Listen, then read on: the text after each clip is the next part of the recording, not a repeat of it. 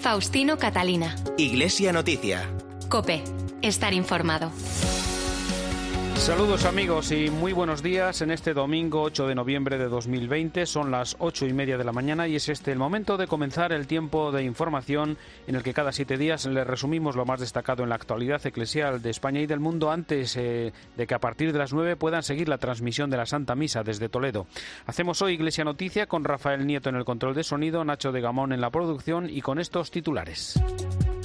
Con el lema Somos lo que tú nos ayudas a ser, somos una gran familia contigo, hoy se celebra el Día de la Iglesia Diocesana. Una jornada para concienciarnos sobre el compromiso personal y la ayuda que podemos prestar a nuestras diócesis y parroquias. Ayer tuvo lugar en la Basílica de la Sagrada Familia de Barcelona la ceremonia de beatificación del joven laico Joan Roch, que murió martirizado en 1936 con 19 años. También ayer tuvo lugar en Burgos la apertura de un año jubilar con ocasión del octavo centenario de su catedral. Según un informe del Observatorio de la Religión en la Escuela de la Fundación SM, una mayoría de alumnos afirma que estudiar religión les ha ayudado a ser más tolerantes y mejores personas. El Papa condena los últimos atentados en Niza y Viena en la audiencia general, sin público y desde la Biblioteca Vaticana. El momento de defender la vida es el tema del Congreso Católicos y Vida Pública del próximo fin de semana. Faustino Catalina. Iglesia Noticia. Cope. Estar informado. La Iglesia española celebra en este domingo el Día de la Iglesia Diocesana para tomar conciencia de que somos una gran familia. El lema de este año, Somos lo que tú nos ayudas a ser, somos una gran familia contigo, nos recuerda que todos podemos aportar nuestro tiempo, nuestras cualidades, nuestra oración y nuestro apoyo económico, porque como recuerda el Papa en la última encíclica, estamos todos en la misma barca, todos nos necesitamos y todos nos hacemos Iglesia. Esta campaña nos invita a ser generosos con las aportaciones económicas, más aún en este tiempo de crisis sanitaria para ayudar a los más necesitados que están muy cerca de nosotros, en nuestro barrio, en nuestra parroquia. La campaña se ha presentado estos días en las diócesis españolas, en las que se ha aprovechado para presentar las cuentas y balances del último año. Nos vamos, en primer lugar, hasta la diócesis de Zaragoza. Desde la capital aragonesa nos informa Pilar López Isla. Buenos días. Buenos días. El administrador apostólico de la Archidiócesis de Zaragoza, el hasta ahora arzobispo Vicente Jiménez, recuerda en una carta las principales características de la Iglesia Diocesana de Zaragoza y el vicario general Manuel Almor las explicaba. La Iglesia de Zaragoza es apostólica por la predicación del apóstol Santiago. También es mariana, de María, la venida de la Virgen del Pilar a Zaragoza. También es martirial, Santa Engracia y los innumerables mártires. Y también es eucarística. Tenemos el Sagrado Misterio de los corporales de Daroca. Como cada año, la Archidiócesis de Zaragoza ha dado cuenta de su memoria económica de 2019. La gran parte de sus ingresos, casi un 37%, procede de la aportación de los fieles, más de 8 millones de euros, una cifra que se espera que caiga en este ejercicio. Jaime Sanaú es el ecónomo diocesano. El cierre que hemos tenido durante tres meses de los templos por la situación de pandemia, pues esto habrá afectado a las colectas de las parroquias, a las aportaciones que hacen los fieles, porque en muchas parroquias la principal fuente de ingresos es el cepillo. En 2021 la Archidiócesis quiere iniciar la reforma de la Casa de San Carlos en Zaragoza para los sacerdotes mayores, la de la Casa Parroquial de Daroca y firmar nuevos convenios con las Diputaciones de Zaragoza y Teruel para la rehabilitación de templos. Con la pandemia del coronavirus que comenzó en marzo y el descenso de la asistencia regular a misa, además de la suspensión de la Semana Santa y todas las celebraciones patronales tradicionales desde entonces, también ha descendido la aportación económica a las parroquias. La diócesis vive por eso un complicado escenario económico, aunque en el caso de Valladolid sí se ha notado en estos últimos meses un incremento en los donativos vía telemática. Cope Valladolid, Laura Ríos. Los ingresos de la Iglesia en Valladolid han caído un 50% en esta crisis sanitaria. Las aportaciones voluntarias de los fieles han sido la partida más importante y supera los 5 millones de euros. No obstante, las donaciones realizadas a través de las colectas han caído. Un escenario complicado que se ha convertido en todo un desafío, como ha apuntado el obispo auxiliar de Valladolid, Luis Argüello. Tenemos una responsabilidad cívica a la hora de eh, tratar de evitar que la pandemia se extienda y, por otra parte, a ayudarnos unos a otros a eh, que las consecuencias de la pandemia puedan ser abordadas conjuntamente. La archidiócesis ha estimado una caída del 50% en las colectas realizadas durante los oficios religiosos, el conocido como cepillo durante este año debido al impacto del coronavirus. Sin embargo, se ha visto en cierto modo paliado por un fuerte incremento de los donativos online. José María Conde es el ecónomo de la archidiócesis de Valladolid. Teniendo en cuenta los tres meses que estuvieron cerradas las iglesias, teniendo en cuenta que ahora las iglesias, unos por unas circunstancias, ¿eh? otros por otras, pues están, están acudiendo menos. Entonces, el, este eh, estas colectas pues están en el 50% menos. Frente a esa caída, una mayor respuesta por parte de los feligreses a través de otras colectas puestas en marcha por la Iglesia, como los boletines de suscripción o el portal donoamiglesia.es, una página de reciente creación en la que el donante puede elegir la parroquia a la que destinar su aportación. La mayoría de los obispos españoles dedican sus cartas pastorales de estos días a este día, a esta jornada de la Iglesia diocesana. El obispo de Getafe, Ginés García Beltrán, recuerda la gran labor de las instituciones de la Iglesia con los más necesitados en estos meses de crisis sanitaria y económica con estas palabras. Que tantas personas hayan encontrado en la Iglesia respuesta a sus necesidades materiales y espirituales ha sido posible gracias al enorme esfuerzo que se ha realizado desde las parroquias y también desde otras instituciones eclesiales, que es posible por la generosidad de muchas personas que han aportado importantes recursos según sus posibilidades.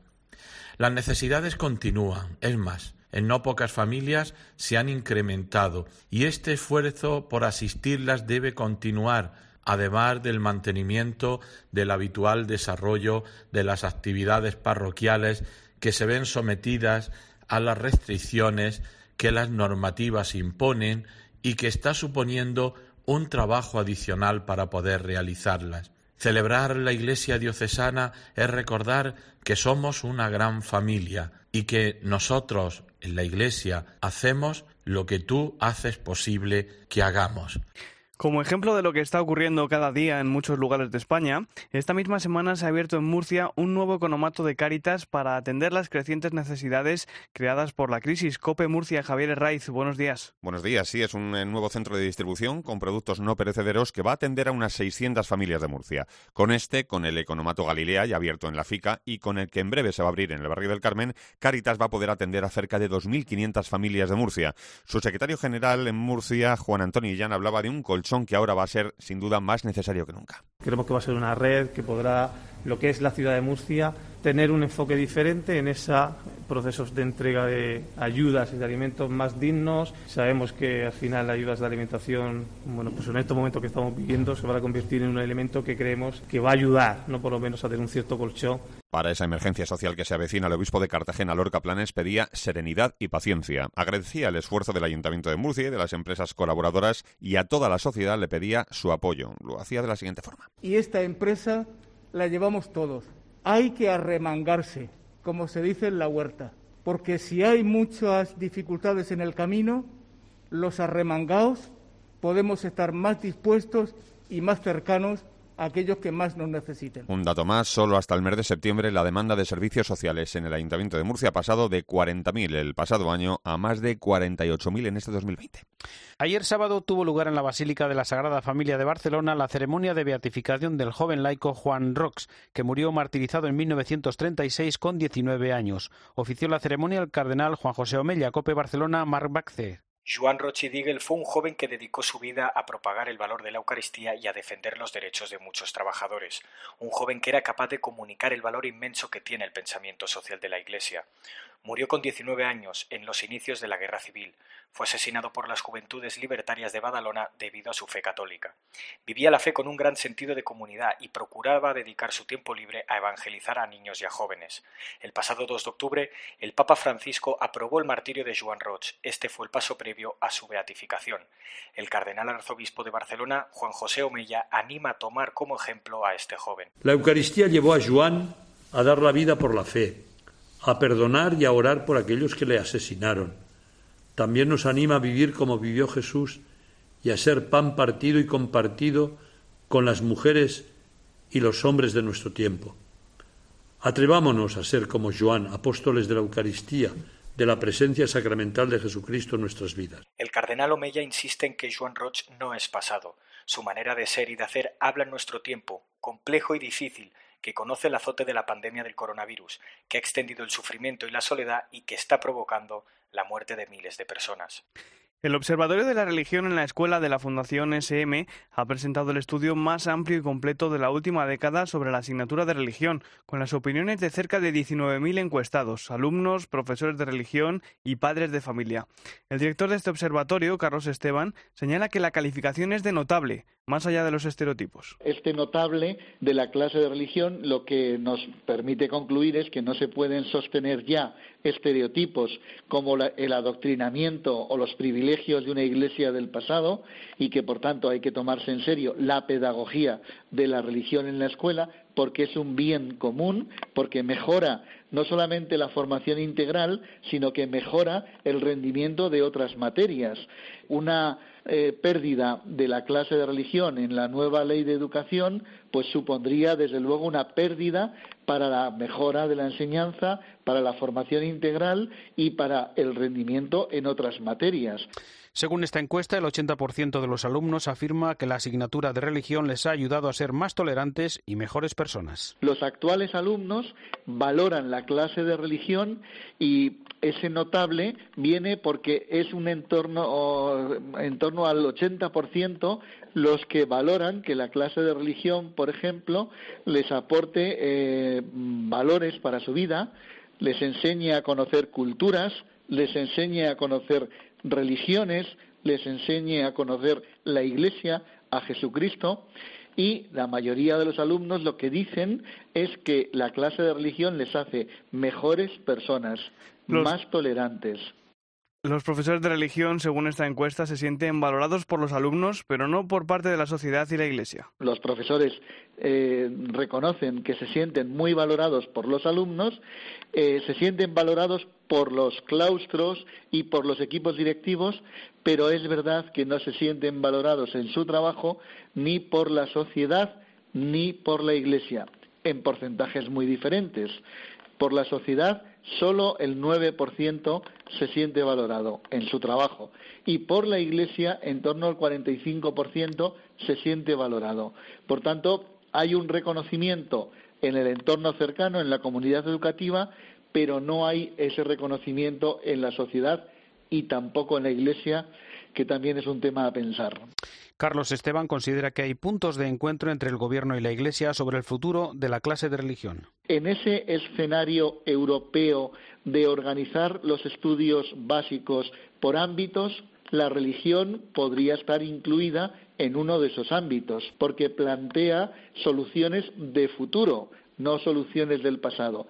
Y por otra parte, el Ministerio en la Ley de Educación está planteando también ese horizonte europeo de la educación más globalizada, con lo cual eh, ahí habría puntos de encuentro esperanzadores porque tanto la conferencia episcopal como el ministerio tienen puntos de encuentro para una solución en la clase de religión en ese horizonte europeo e internacional. En la mañana de ayer sábado tuvo lugar la apertura del año jubilar en la diócesis de Burgos en el octavo centenario de la construcción de su catedral, un momento de gracia para una diócesis que vive en estas semanas el relevo de su arzobispo, con la llegada a finales de este mes de su nuevo titular, el hasta ahora obispo de Bilbao, Mario Iceta. Cope Burgos, Raúl González. Con la apertura de la Puerta Santa del Perdón daba inicio este sábado el año jubilar concedido por el Papa Francisco con motivo del octavo centenario que cumplirá la Catedral de Burgos en 2021.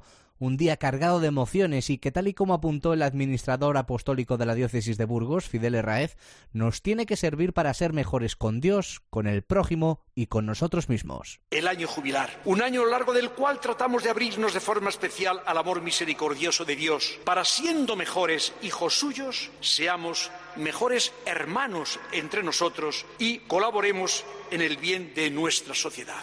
Abierta la puerta santa a las 11 y 20 minutos, ya en el interior del templo se hizo memoria del bautismo que nos une especialmente a Cristo. Otro detalle significativo fue el reparto de semillas entre los asistentes para que cada uno plante una encina y ver así 800 árboles en toda la diócesis como recuerdo de los 800 años de la Catedral de Burgos.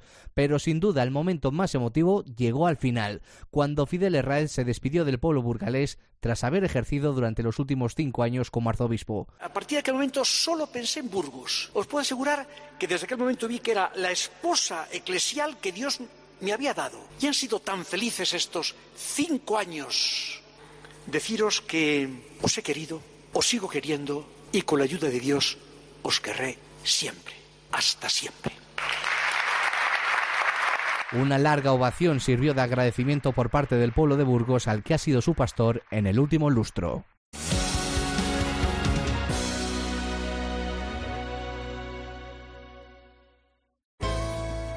Es el momento de defender la vida. Y no solo de la pandemia. Nuestras vidas deben ser protegidas en todas sus etapas, desde su concepción hasta su muerte natural. Por eso te invitamos al vigésimo segundo Congreso de Católicos y Vida Pública, este año bajo el título Es el momento de defender la vida. Se celebrará de forma online los días 13, 14 y 15 de noviembre.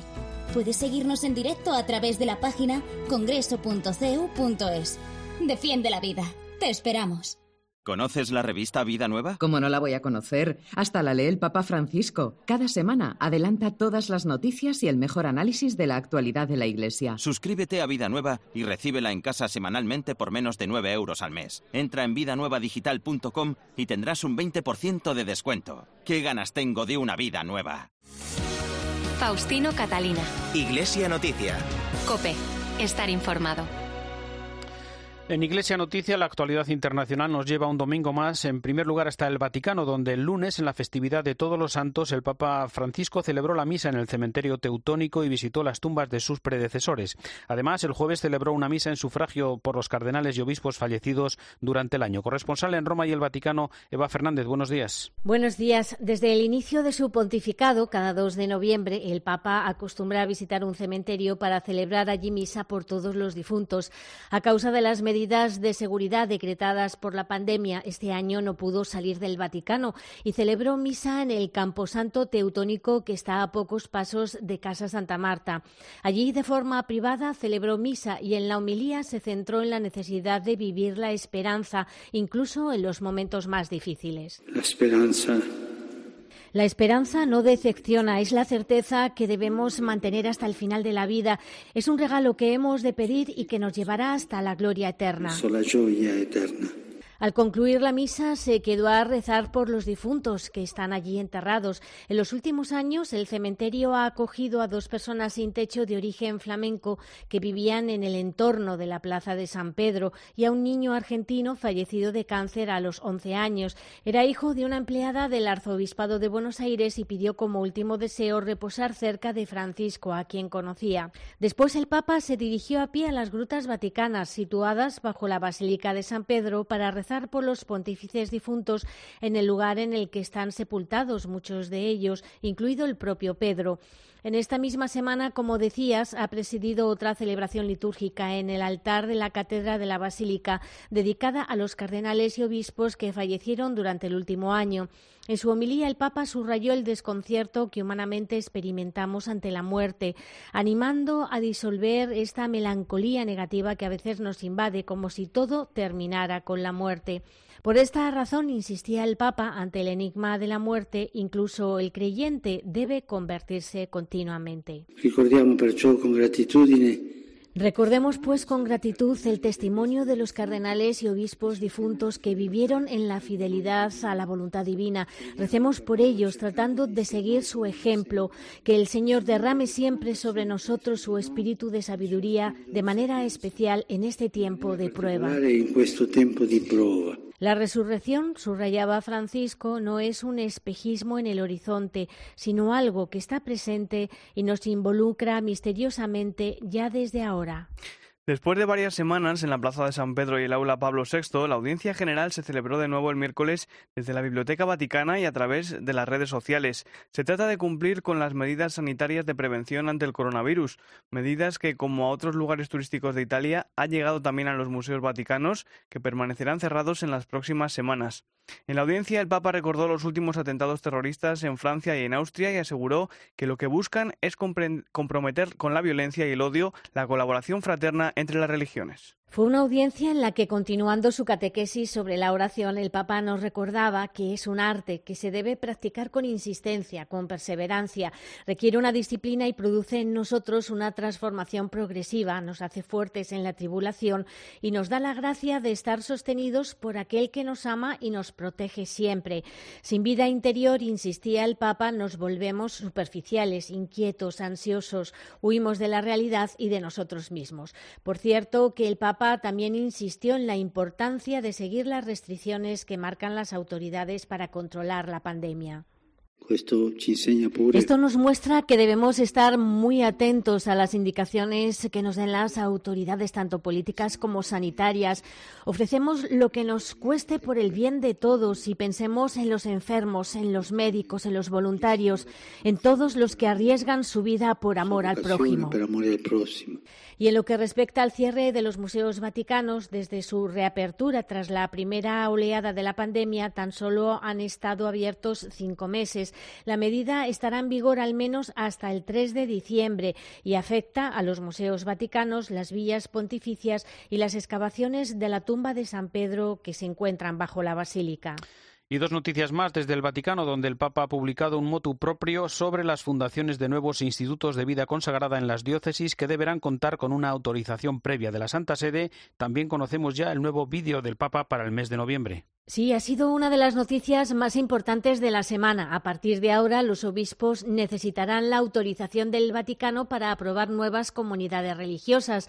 En la práctica, supone cambiar un punto del Código de Derecho Canónico, una forma de asegurar que en un asunto tan importante para la Iglesia como es la fundación de un instituto de vida consagrada o una sociedad de vida apostólica, la Santa Sede pueda confirmar que el supuesto fundador o fundadora es fiable y su carisma sea claro y necesario.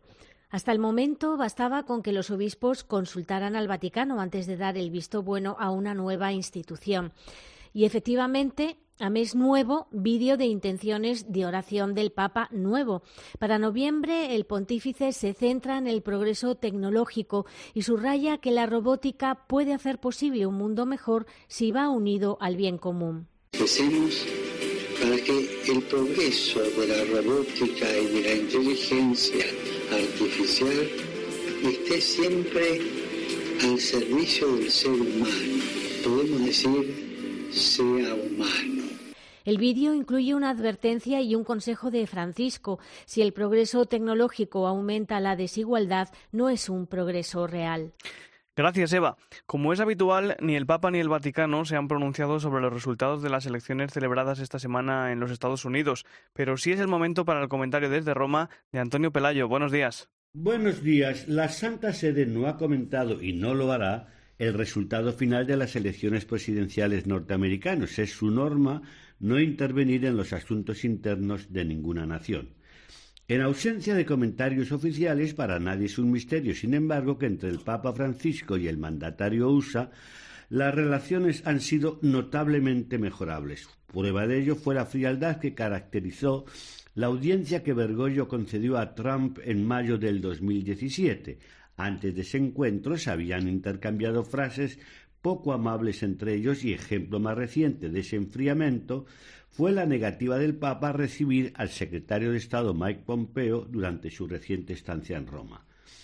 No hay hasta el momento estudios sobre cómo ha sido el voto católico en estos comicios. En el 2016, el 64% de los 57 millones de fieles de la Iglesia de Roma dieron su voto favorable al candidato populista y xenófobo. Es muy posible que ese alto porcentaje haya sido rebajado ahora y que sus votos se hayan dirigido hacia Joe Biden, que es católico por tradición familiar y conducta personal. También sería interesante conocer la posición del episcopado norteamericano. Este, como se sabe, está muy dividido no solo en lo religioso, sino también en sus tendencias políticas.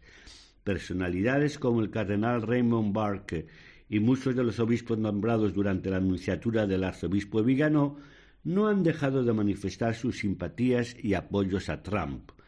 Otro sector, representado por el arzobispo de Washington, Wilton Gregory, recientemente nombrado cardenal, han criticado al presidente por su abuso de símbolos religiosos como cuando Trump Se hizo fotografiar con una Biblia en la mano frente al monumento erigido en honor de San Juan Pablo II.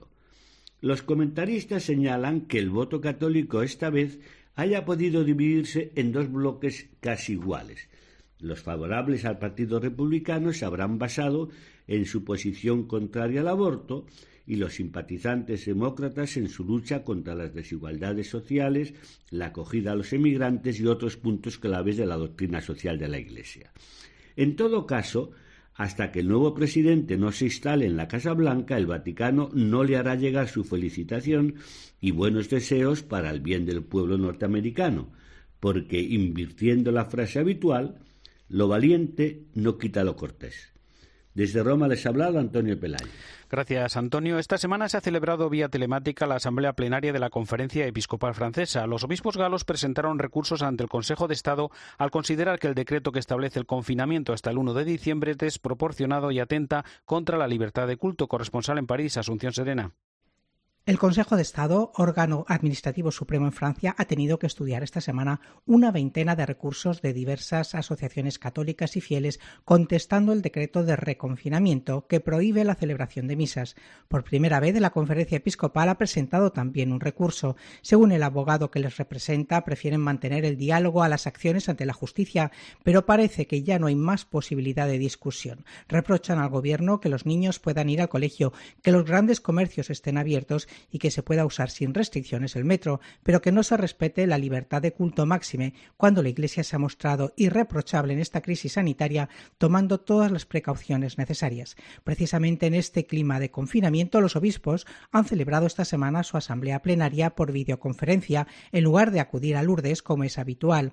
El primer tema que han tratado, el cultivar la tierra y nutrirse, ha sido una ocasión para reflexionar sobre el mundo agrícola y rural, siguiendo la vía de conversión ecológica emprendida por la Iglesia Católica y que adquiere un relieve particular a la luz de la crisis sanitaria. También se ha consagrado un tiempo a los trabajos que se realizan en la lucha contra la pedofilia en el seno de la Iglesia y la presentación del tercer informe estadístico. Otros temas han sido la formación de nuevos sacerdotes o la fractura de la sociedad francesa en lo que llaman la Francia de arriba y la Francia de abajo, dos visiones del mundo que se oponen. También los obispos católicos de Inglaterra y Gales protestaron por las medidas sobre la celebración de culto públicos comunitarios. Además, el cardenal Nichols ha convocado para cada día una oración a las seis de la tarde con una jornada especial el 21 de noviembre. Corresponsal en Londres, Paloma García Ovejero. Buenos días. Buenos días. Es una idea tan sencilla la que propone el cardenal Nichols que sorprende por novedosa. Todos los católicos de Inglaterra tienen una cita diaria a las seis de la tarde para rezar al unísono cada uno desde su confinamiento. Empezó el jueves con un ángelus vespertino y continuará hasta el 2 de diciembre si es que ese día acaban los encierros domiciliarios.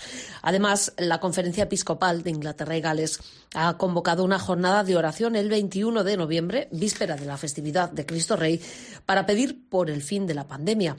En la carta, que han enviado a todas las parroquias y a todos los fieles, el cardenal Nichols y el vicepresidente de la Conferencia Episcopal Inglesa subrayan que los templos permanecen abiertos para la oración individual, para ayudar a los necesitados y para las misas de funeral.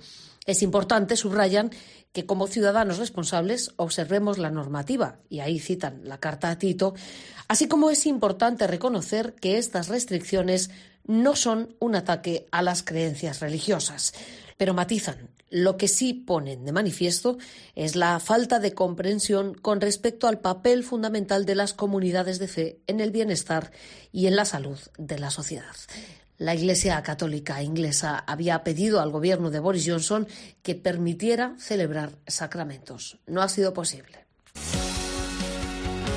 Llegamos así al final de esta edición del informativo Iglesia Noticia, programa 1697, en este domingo 8 de noviembre de 2020. Llega ya la última hora de la actualidad en España y el mundo. Después, desde Toledo, la Santa Misa. Hasta el próximo domingo. Feliz semana. Un saludo de Faustino Catalina.